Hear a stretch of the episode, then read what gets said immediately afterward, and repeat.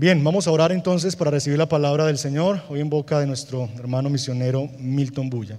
Padre, te damos gracias por, por Milton, gracias por llamarle para esta preciosa labor de ser un vocero tuyo, ser el mecanismo que tú estás usando para alcanzar toda una comunidad, una tribu, Señor, para tu gloria.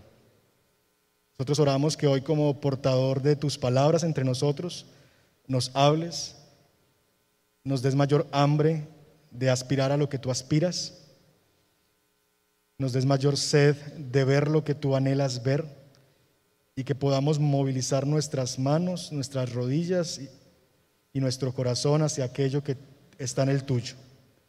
Bendícele entre nosotros y háblanos. Te lo pedimos, Padre, en el nombre de Jesús.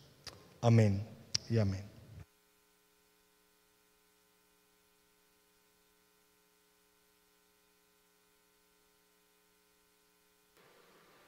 Bueno, iglesia, buenos días. Eh, para mí es un privilegio, es un honor poder en esta mañana transmitir la palabra, enseñar y, poder enseñar de sus maravillas que el Señor nos permite ver en, en su palabra. Y es un gozo. Entonces, para mí es un gozo y quiero poder transmitirles también en esta mañana ese gozo de, de estudiar juntos la palabra y que el Señor sea guiándonos. Y bueno, antes de iniciar, ¿qué tal si ponemos un poquito a utilizar nuestra imaginación? Los quiero llevar a que imaginemos algo, o no imaginemos, sino que eh, miremos en nuestros recuerdos. Quiero que por un momento, eh, si tienes alguna escena en tu vida, alguna situación, algo en lo cual cada vez que lo recuerdes, tu corazón se acelere, te emocione. No sé, de pronto puede ser eh, un viaje que viviste, que cada vez que recuerdas ese viaje como que te emocionas, quisieras volverlo a vivir, quisieras volver a pasar ese tiempo allí, o una situación, o si de pronto a futuro tienes un viaje en estos pocos días que vas a volver a viajar y de pronto recuerdas ese viaje y algo dentro de ti como que te comienza a emocionar. Quiero ayudarles un poco de pronto como a ir pensando y les quiero contar algo que a mí me emociona.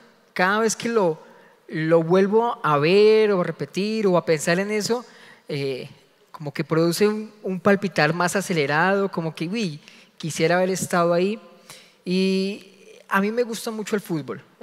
Y, recuerdo mucho, eh, algunos que también les gusta el fútbol podrán como encontrar una simpatía allí también. 2014 Colombia vuelve al Mundial. Y el primer partido de Colombia suena ese himno nacional. Yo soy un espectador más, pero cuando comienza a sonar ese himno, algo dentro de mí como que, uy, qué chévere, como suena ese himno y termina el himno y la gente que está ahí en el estadio lo sigue cantando y uno quisiera estar ahí, quisiera estar entonando el himno con ellos. Ahora, yo que soy un espectador, imagínese a un jugador que está ahí, lo que sintió en ese momento y, que vuelve y lo recuerda después de tantos años y volver a recordar eso y decir, uy, yo estuve ahí. Y ese corazón cómo debe acelerarse, cómo se debe poner cada vez que recuerde ese, momento eh, en particular que vivió ese momento. Ahora, como les digo, yo solamente soy un espectador y me emociona haberle escuchado ese himno. Cuanto más el que vivió ese momento, que lo vivió ahí. O aquel que está en el extranjero y escucha el himno nacional después de mucho tiempo. Y así en el colegio uno lo veía como algo tan normal y estando en el extranjero vuelve y suena ese himno y se emociona y sale esa parte patriota y yo quiero estar en mi tierra. Ahora, podrías decir, a mí eso no me emociona. Puede ser, no sé, a mi esposa le gustaría estar en un, en un momento del Circo del Sol, un, un evento del Circo del Sol y ella dice, a mí eso me encanta, no es lo mismo que a mí con el fútbol. Pero a cada uno de nosotros si nos pusiéramos a compartir en esta mañana esa escena en particular que lo emociona, tendríamos muchas. Y de pronto lo que a mí me emociona, cuando te contaba lo de fútbol, puede decir que, pues a mí sí, chévere, pero no me despierta esa pasión. A ti te puede despertar la pasión otra cosa. Pero en esta mañana quiero compartirles de una escena en particular que como creyentes nos debe emocionar. Nos debe hacer sentir que ese corazón que está por ahí haciendo como cuando lo escucho como ay, yo quiero vivirlo, quiero estar ahí, que como creyentes es una escena que a todos, a todos nos debe hacer sentir una sensación, primero de emoción o también de yo quiero estar ahí, yo quiero vivir ese momento, yo quiero cada vez que lo recuerde vivirlo. Y, y como les digo, es una escena en particular que como creyentes nos debe hacer sentir emoción. Acompáñenme en un momento a Apocalipsis capítulo 7, versículo 9.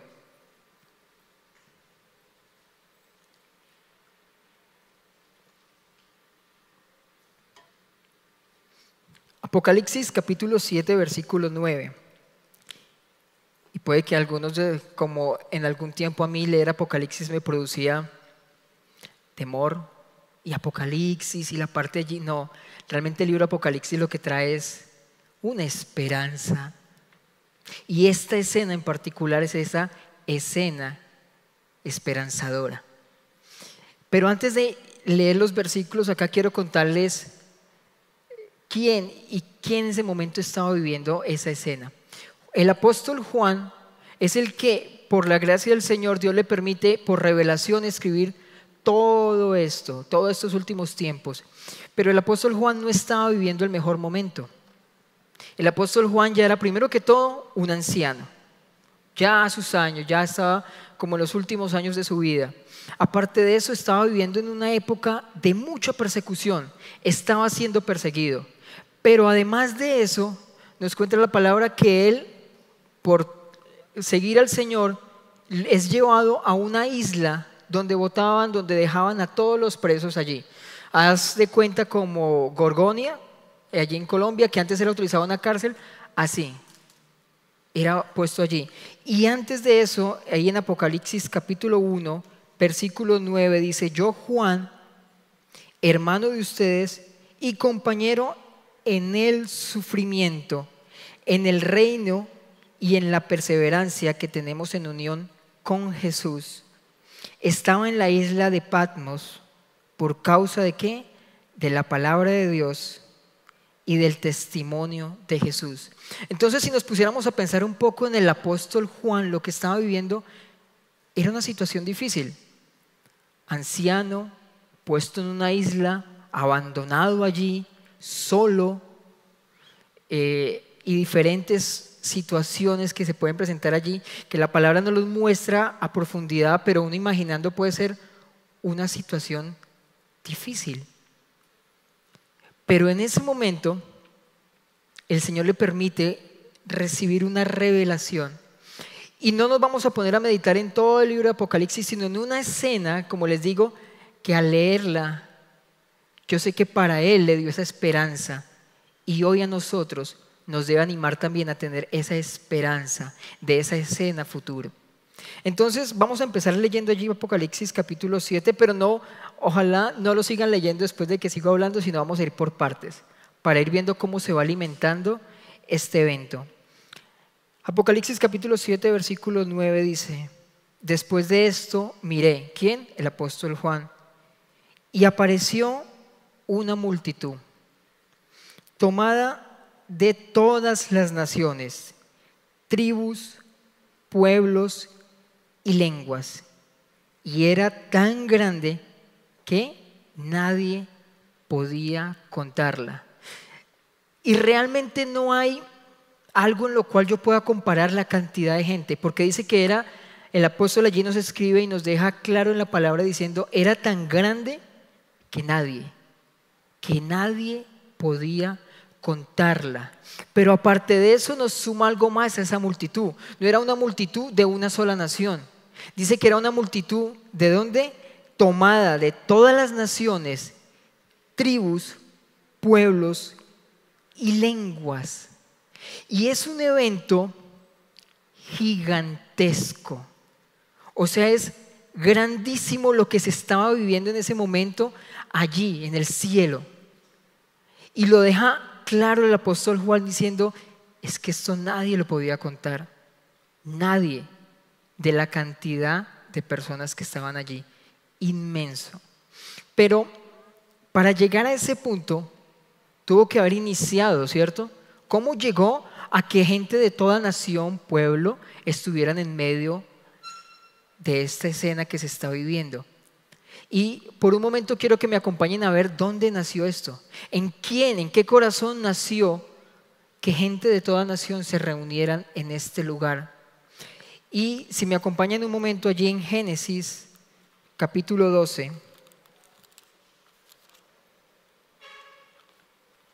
Y vamos a ir leyendo varios versículos y tengan en mente siempre esta escena de Apocalipsis capítulo 7, donde estaban de todas las naciones. Y antes de leer los versículos 12, 3, dice, eh, Dios llama a Abraham. Los primeros capítulos nos hablan de cómo el los primeros dos capítulos de cómo el Señor eh, levanta un mundo, crea diferentes cosas y coloca dos personajes allí, Adán y Eva. Y luego en el capítulo 3 muestra la caída de ellos. Y como en el capítulo 6 nos dice que sus pensamientos de toda la humanidad que fue creyendo, eh, creciendo era de continuo solamente hacer el mal, separados de Dios. Ya esa relación que nos narra Génesis capítulo 1 y 2, de estar el hombre con Dios, se ha roto por el pecado, separados. Pero el Señor en su plan quiere que todo el mundo lo conozca. Por eso llama a este hombre de Ur de los Caldeos y le dice, vete de tu tierra y de tu parentela a la tierra que yo te mostraré. El Señor comienza a crear ese plan de hacer un pueblo, pero ese pueblo tenía un propósito. El pueblo de Israel tenía un propósito de manifestar a otros las verdades, de ser ese vocero de Dios a todas las naciones. Por eso allí en Génesis capítulo 12, versículo 3 le dice, bendeciré a los que te bendigan y maldeciré a los que te maldigan. Y esta parte, ojalá si la pueden ir subrayando allí en sus Biblias diciendo, por medio de ti serán benditas todas las familias de la tierra. El Señor no estaba solamente formando el pueblo de Israel para decir, ustedes son míos, ustedes son los únicos, de ti Abraham voy a hacer una nación grande, te bendeciré a todos, a ti solamente y los demás, miren a ver qué hace. No, el Señor le estaba diciendo, Abraham, hay un propósito contigo y con el pueblo y con tu descendencia que va a ir creciendo. Y es que en ti serán benditas todas las familias de la tierra. Ven en el corazón de quién están haciendo la idea de que todo el mundo lo conozcan. No fue de Abraham, no fue de los hombres que han venido. Esto nace en el corazón de Dios, en el anhelo del Señor Dios no es un Dios individual que se recrea él solo y que está viviendo allí. Dios quiere que todo el mundo lo conozca. Y por eso comienza ese, ese plan. Y vamos a ir viendo a la luz de la palabra cómo ese plan sigue esa misma línea, diciendo yo quiero que todas las naciones me conozcan. Pero hay una gente, hay alguien que tiene que ir manifestando esas verdades. Y aquí lo estamos viendo con Israel. Israel en ese momento era su instrumento para que todas las naciones conocieran quién era Dios. Y vuelve y se lo ratifica nuevamente a Abraham. En el momento en que cuando Abraham iba a sacrificar a su hijo Isaac, Dios lo detiene y le dice lo siguiente allí en Génesis 22. Génesis capítulo 22, versículo 18. Después de haber hecho eso y que el Señor lo detiene, dice, puesto que me has obedecido, nuevamente le dice, todas las naciones del mundo serán bendecidas por medio de quién? De tu descendencia. Dándole trabajo, dándole tarea, diciéndole, toda tu descendencia tendrá que ser ese faro de luz a todas las naciones. Y ven cómo ahora Apocalipsis capítulo 7 ya vamos entendiendo por qué había gente de todo pueblo, tribu, lengua y nación. Porque ellos iban manifestando, iban mostrando las verdades a todos ellos, a cada uno, a cada rincón de la tierra donde estaban allí. Para afirmar mucho más esto, hay uno de los salmos para mí que es un salmo que lo veo el o sea, como un salmo tan misionero y con un propósito al pueblo israel de lo que le estaba diciendo. Y está allí en Salmos capítulo 67. Esto nos va dando un poco más de luz de lo que el Señor quería hacer con un propósito. Salmos capítulo 67. Salmos capítulo 67, vamos a empezar desde el versículo 1, diciendo, Dios tenga compasión y qué? Y nos bendiga. Dios haga resplandecer su rostro sobre nosotros. Está diciendo, Señor, bendícenos. Señor, que tu rostro, que nosotros seamos como un espejo. Bendícenos y que tu rostro se manifieste en nosotros. Se resplandece su rostro sobre nosotros. Y podríamos dejarlo hasta ahí, ¿no? Dios bendíceme, Dios dame, pero Dios siempre da. Dios siempre da con un propósito. Y lo dice el versículo siguiente, ¿para qué yo te voy a bendecir? ¿Para qué voy a hacer resplandecer tu rostro sobre en ese momento sobre el pueblo de Israel? Versículo 2, ¿para qué se conozca en la tierra sus caminos? ¿Y entre qué? entre todas las naciones su salvación. Y aquí ese versículo 3 es ese canto de alabanza imaginándome como esa multitud, porque mira lo que dice el versículo 3, que te alaben. Oh Dios, los pueblos, que todos los pueblos te alaben. Y como para afirmar mucho más esto que está diciendo, vuelve y lo repite ahí mismo en ese salmo, en el versículo 5, que te alaben, oh Dios, los pueblos, que todos los pueblos te alaben. El salmista también estaba entendiendo lo que estaba en el corazón del Señor y estaba diciendo, Señor, tu anhelo es que todos los pueblos te alaben. Ese también es mi anhelo, que te alaben oh Dios, que te alaben, que todos los pueblos te alaben. Ven cómo el salmista también estaba entendiendo que si tú haces resplandecer tu rostro sobre mí y tú me bendices, mi tarea ahora es anunciar a todas las naciones tu salvación, para que esa multitud que estamos viendo allí en Apocalipsis siga creciendo, siga creciendo. Pero podríamos dejarlo solamente en el Antiguo Testamento, ¿no? En el corazón de Dios. Pero en el Nuevo Testamento también sigue esa misma línea diciendo todas las naciones. Allí en Mateo capítulo 28, versículo 19, cuando el Señor Jesús resucita, le dice a sus discípulos, por tanto, id. En otra traducción dice, mientras van de camino, hagan discípulos hagan discípulos.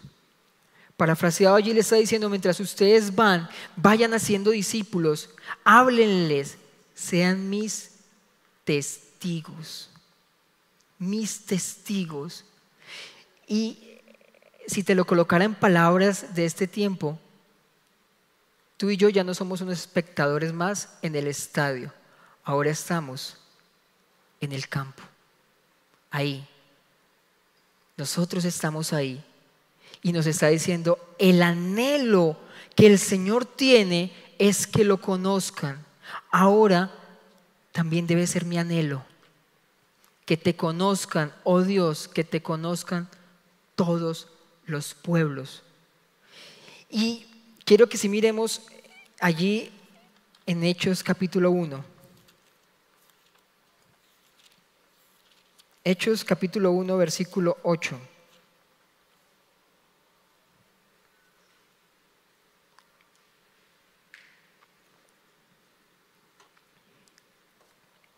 Dice el Señor antes de, de, salir, de ser llevado entre las nubes, dice, pero cuando venga el Espíritu Santo,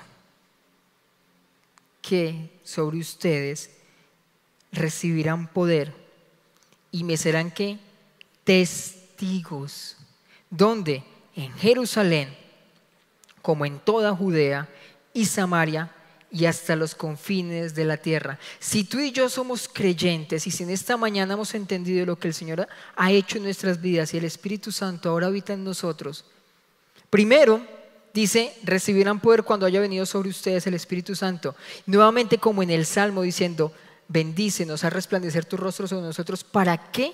Aquí mismo está diciendo también allí en Hechos, recibirán poder. ¿Para qué? Para que me sean testigos en Judea, en Samaria y hasta lo último de la tierra. Dios colocándonos también ese anhelo a nosotros, haciéndonos partícipes del anhelo del corazón del Señor, y es que todas las naciones lo conozcan, lo conozcan, que vivamos el, el palpitar que el Señor está haciendo, de que lo conozcan. Volvamos nuevamente allí a Apocalipsis, entendiendo esa parte de que cuando Juan mira y dice, de toda multitud había, de, de todas las naciones, tomado de todas las naciones. Ven que esto ha nacido en el corazón del Señor. Pero el importante en esta escena no es la multitud. La importancia en esta escena de toda la gente que estaba allí, realmente eso no es lo importante.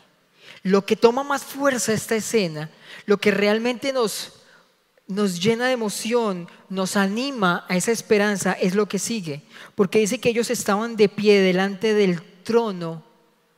¿Y de quién? Y del Cordero. ¿Sabes por qué tú y yo podemos en ese momento como creyentes estar delante del trono? Por el Cordero de Dios.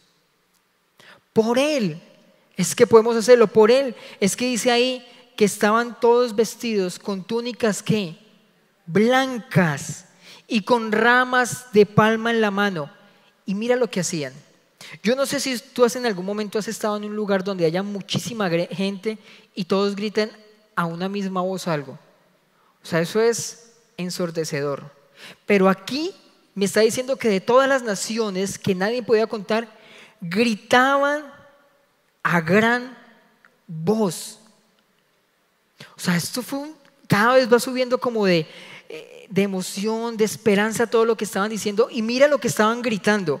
Toda esta gente reconociendo que tenían sus túnicas blancas, que se podían parar delante del trono y de Dios, no por ellos, sino mire por qué. La salvación, la salvación viene de nuestro Dios, que está sentado en el trono y del Cordero. ¿Saben lo que estaba en ese momento reconociendo toda la multitud ahí es, Señor, hoy podemos estar aquí todos nosotros reunidos, pero no es por nosotros. Es por lo que tú hiciste. Es por lo que tú hiciste. Porque nació en el corazón del Señor de que todas las naciones lo, lo conocieran, pero se pudo ejecutar, se pudo llevar por el Cordero. Y esto me trae a memoria esa parte de Juan capítulo 1, versículo 29, cuando el apóstol, eh, perdón, cuando Juan el Bautista ve al Señor Jesús venir, ¿y qué es lo que dice? He ahí el Cordero de Dios que quita, quita el pecado del mundo. O sea, realmente tú y yo podemos estar parados en esa escena tan maravillosa por el Cordero de Dios por el sacrificio que él hizo, por ser obediente, como lo dice Isaías 53, por ser obediente, por enmudecer, por callar cuando iba a ser llevado al matadero, dice que cayó, cayó completamente, dice que fue allí y que por sus llagas hoy nosotros somos sanados. Es por Él que en esta mañana tú y yo podemos hacer parte de este equipo y es por el que nosotros podremos decir a gran voz ese día, con palmas en la mano, diciendo, la salvación viene de nuestro Dios que está sentado en el trono y del Cordero de Dios. Pero ahora se suma algo más, ya no solamente es la multitud que estaba allí, sino que mira lo que dice el versículo 11. Todos los ángeles, y eso tampoco es una cantidad pequeña, ¿no?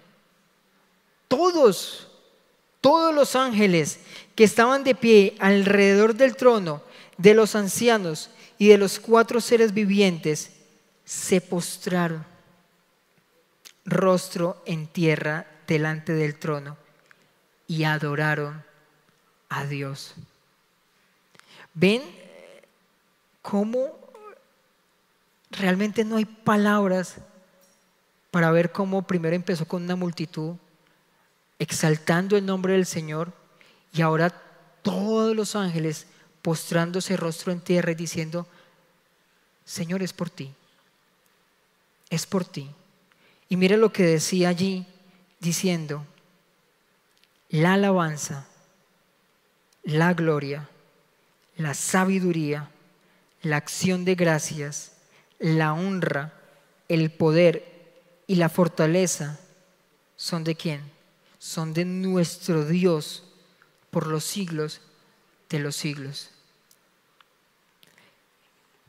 Será un evento en el cual nosotros podemos estar delante de Él viendo esto. Sabes, como te compartí ahorita, 2014 Mundial queda reducido a nada con esa escena tan maravillosa que podremos vivir nosotros allá. ¿Y sabes por qué se puede llegar? ¿Por qué podemos llegar? Como les decía, por el Cordero. Filipenses capítulo 2, versículo 5 dice, haya pues en vosotros el mismo sentir que hubo en Cristo Jesús, que siendo igual que Dios, no escatimó eso, sino que vino a la tierra y habitó como todos nosotros. Pero al final de allí de Filipenses, en el versículo 11 del capítulo 2 dice, y toda lengua, y toda lengua confiese que Jesucristo es el Señor. ¿Para qué? Nuevamente, para la gloria de Dios Padre. Miren, es como si en esta mañana todos levantáramos ese aplauso diciendo, Señor, fue por ti. Fue por ti que me llamaste, fue por ti que yo puedo hacer parte de este equipo, es por ti que esa escena tan maravillosa se puede hacer. Es por el sacrificio del Cordero en la cruz que pueden llegar de toda gente, de toda nación, de toda tribu. Es por ti. Y yo anhelo ese día también que yo pueda estar al lado y que al lado mío, delante del trono, esté un coreguaje alabando al Señor en su idioma. Pero ¿cómo podrán conocer aquellos del Evangelio si no hay quien les predique? Y esa es la tarea hoy que el Señor nos llama.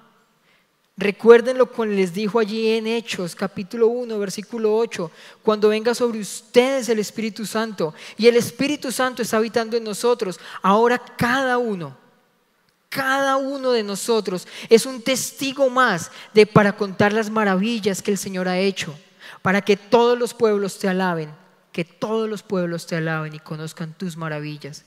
Ese evento, esa escena, lo que nos tiene que producir a nosotros es esa escena de esperanza, diciendo, Señor, yo quiero vivirla, pero quiero que muchos más la conozcan. Ayúdame. Esa escena que vivió en ese momento Juan, yo me imagino que lo animó, diciendo, sí, estoy viviendo un momento difícil, estoy pasando una situación difícil, pero llegará un futuro glorioso con mi Señor, delante del trono, delante de Él, diciendo, la salvación proviene de ti. En esta mañana el Señor nos está equipando y nos está diciendo, vayan, vayan. Y más en este momento que estamos viviendo, donde no hay esperanza, donde realmente se ha perdido eh, el anhelo de seguir, donde tristemente he escuchado de creyentes que han vuelto atrás, de dicho, no más. Pero ese es el tiempo, como lo hemos venido hablando durante todo el servicio, de que somos la sal y la luz de este mundo. Ese es el momento en que la manifestación de los hijos de Dios es en este tiempo, para que esa escena, cuando estemos allá, todos podamos gritar diciendo, la salvación, la salvación viene de nuestro Dios que está sentado en el trono y del Cordero.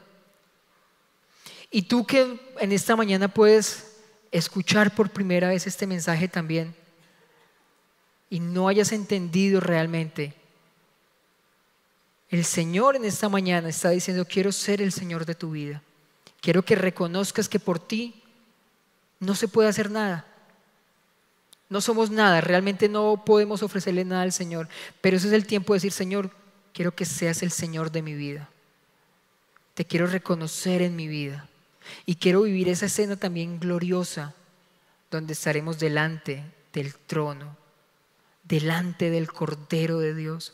Podremos estar delante de Él, porque Él lo hace posible.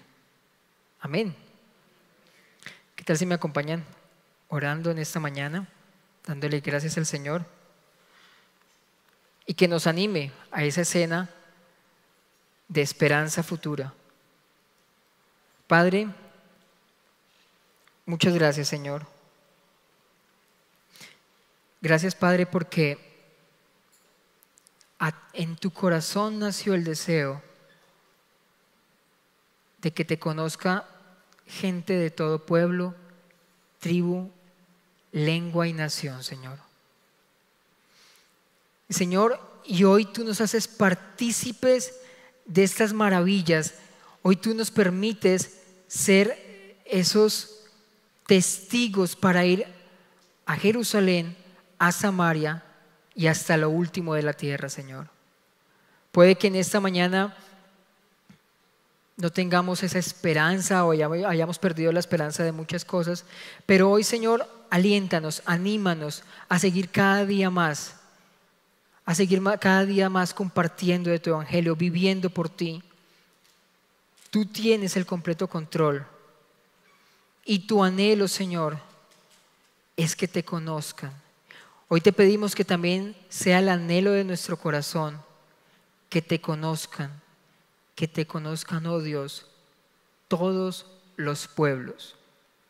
Y permítenos, Señor, cada vez que recordemos esta escena futura de Apocalipsis, que nos anime, que nos fortalezca, pero sobre todo, Señor, que nos motive a nuestro presente ahora, a estar predicando, a estar hablando y a estar compartiendo de las buenas nuevas, para que muchos más te conozcan a ti, Señor. A ti sea toda la gloria. En el nombre de Jesús. Amén.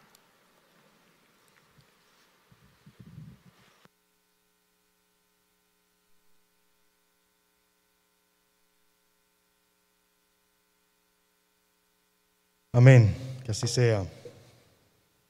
Anhelamos ese día, ¿no? Estemos ahí delante de ese trono, Sería, será maravilloso. Será maravilloso. Hermanos, tenemos al salir sobre la mesa las alcancías.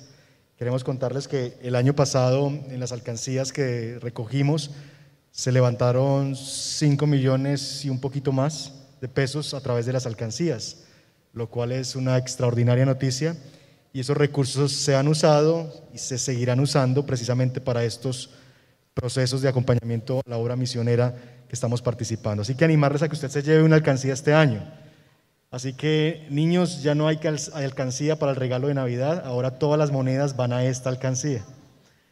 Mentiras, pero que podamos eh, bendecir la obra misionera a través de esas moneditas que a veces uno llega en la noche y se saca las llaves del carro y hay monedas. Bueno, póngala en un lugar visible y llénela para que al comienzo del otro año las traigamos y podamos seguir bendiciendo también la obra misionera a través de esto tan sencillo, pero que puede ser de tanta bendición para, para la obra misionera. Así que una por familia, al salir en la mano derecha está la mesa, llévesela para que usted pueda llenarla. Y antes de que se vayan, quiero dejarles con un recurso.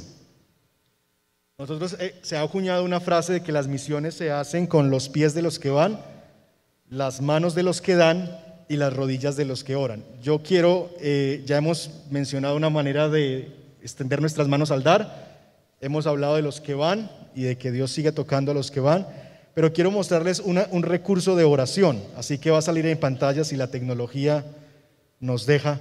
Vamos a ver cómo nos va. Sí, vea qué belleza. Entonces, una aplicación que usted puede tener en su dispositivo móvil es esta que está aquí azulita, se llama etnia no alcanzada. Etnia no alcanzada. Lo que te da esta aplicación es que te pone todos los días una etnia para orar por ella. Un lugar en el mundo donde el Evangelio necesita eh, ser predicado y anunciado. Entonces le voy a dar abrir. Y por ejemplo, el día de hoy nos aparece esta etnia. Nos piden orar por la etnia de los Boxa en la India. Entonces está el mapa de donde están ubicados ellos en este momento nos da la población, son 59 mil personas en esta, en esta etnia, tan solo el 0.03% de cristianos, 0.0% de evangélicos entre ellos, religión principal el hinduismo, su idioma es el Buxa y es una tribu no alcanzada. Nos dan una pequeña descripción de lo que ellos son, obstáculos para el ministerio, ideas para la evangelización, nos dan un texto de enfoque bíblico, una oración bíblica, un enfoque de oración y nos da un poquito de recursos en el idioma. ¿Qué tienen ellos? El de la Biblia tienen porciones solamente de audio del Nuevo Testamento en línea, no tienen. Una película de Jesús en su idioma, sí la tienen. Y grabaciones en audio, sí. Es todos los días te da una etnia nueva. Así que cada mañana tú puedes en tu devocional estar intercediendo por un nuevo lugar en el mundo. Yo lo estoy haciendo con mis hijos y ha sido muy lindo ver que ellos ya preguntan, ¿por cuál nos toca orar hoy? ¿Dónde están? Muéstrenos en el mapa mundi dónde está. Y es una linda oportunidad de que también nuestros hijos vayan involucrándose en oración en la obra misionera. Así que les animo a descargar la etnia no alcanzada del día. Está para eh, dispositivos eh, Apple, pero también creo que está para Android para que ustedes la puedan tener ahí. ¿Estamos? Así que un recurso de oración. Oramos por los Boxa, ¿les parece? En la India. Vamos a ver qué nos piden orar y nos vamos a casa. Nos dice, ore que los muy pocos creyentes vayan a crecer en gracia y conocimiento del Señor y en atrevimiento del testimonio, especialmente en la época navideña.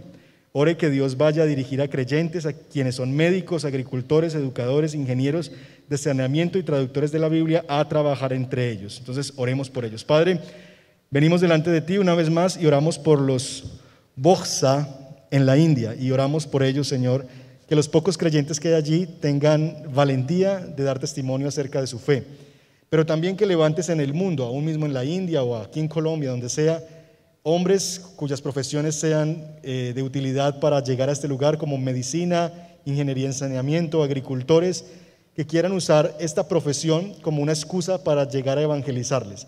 Levanta en el mundo hombres y mujeres que puedan ir y darles el testimonio del Evangelio a esta etnia no alcanzada.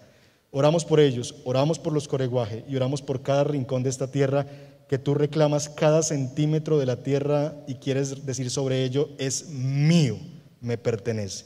Que así sea, para la gloria de tu nombre, Señor, y para el bien de tus propósitos, para haber alcanzado esta visión de Apocalipsis y nosotros participar de ella, Señor, activamente. Te lo pedimos en el nombre de Jesús. Amén. Y amén.